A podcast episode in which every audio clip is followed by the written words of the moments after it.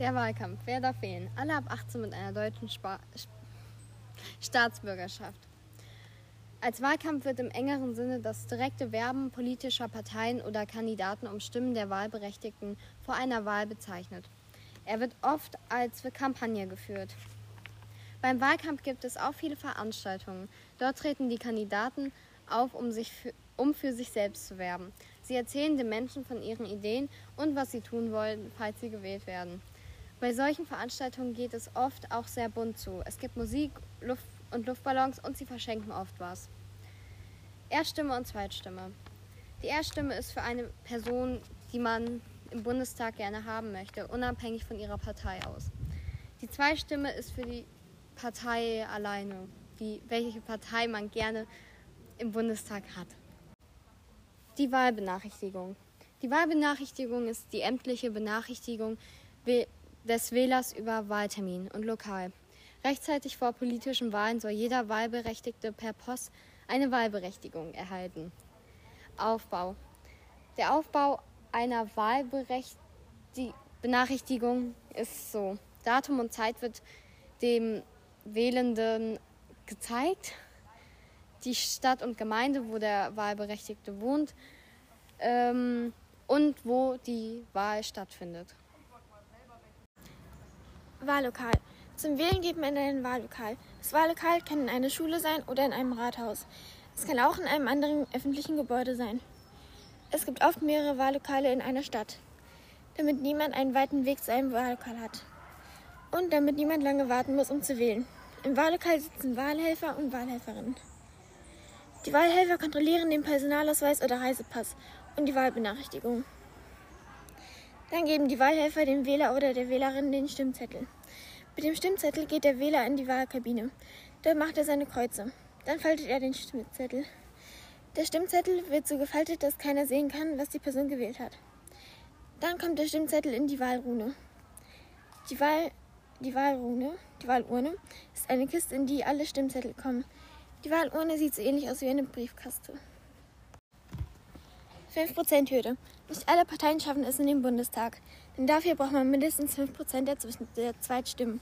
Bekommen sie weniger, auch wenn es 4,99% sind, gehen sie leer aus. Diese Regel gibt es, da Parteien nur in den Bundestag gelangen sollen, wenn es auch einen ausdrücklichen Wählerwille gibt. Der Wahlzettel. Nachdem sich der Wähler oder die Wählerin ausgewiesen hat, dass er oder sie wahlberechtigt ist, gehen diese im Wahllokal hinter einen Sichtschutz und füllen den Wahlzettel aus. So sieht der Wahlzettel aus. Auf der linken Seite kannst du eine Person oder eine, die, diese Person gehört zu einer Partei, wählen.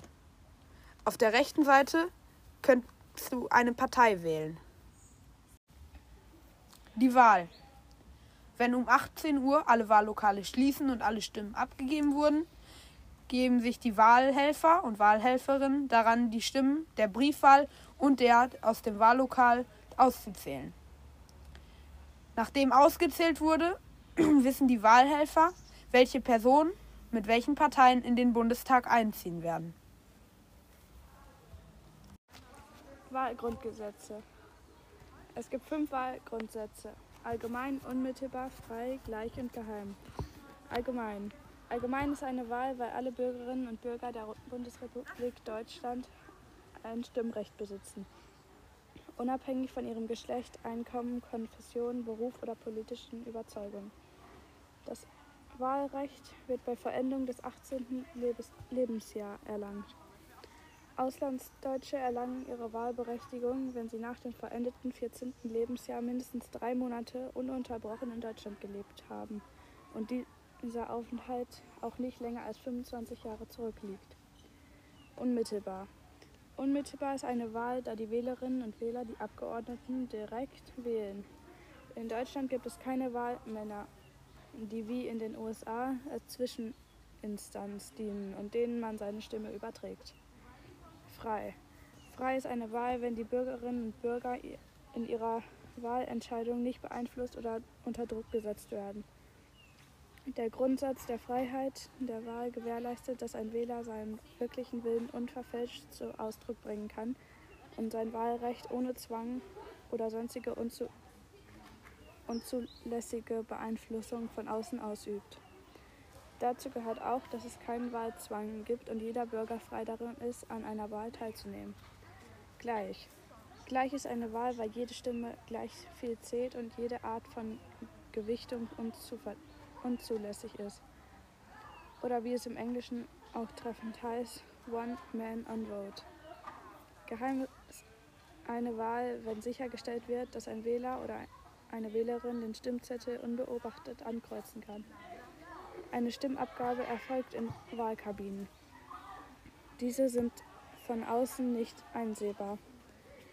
Die ausgefüllten Stimmzettel werden gefaltet und abschließend in die Wahlurne geworfen. So kann niemand erkennen, welche Wahlentscheidung der Wähler oder die Wählerin getroffen hat. In Deutschland ist auch eine Briefwahl möglich, die aber beantragt werden muss. Dann kann die Stimme per Briefpost abgegeben werden.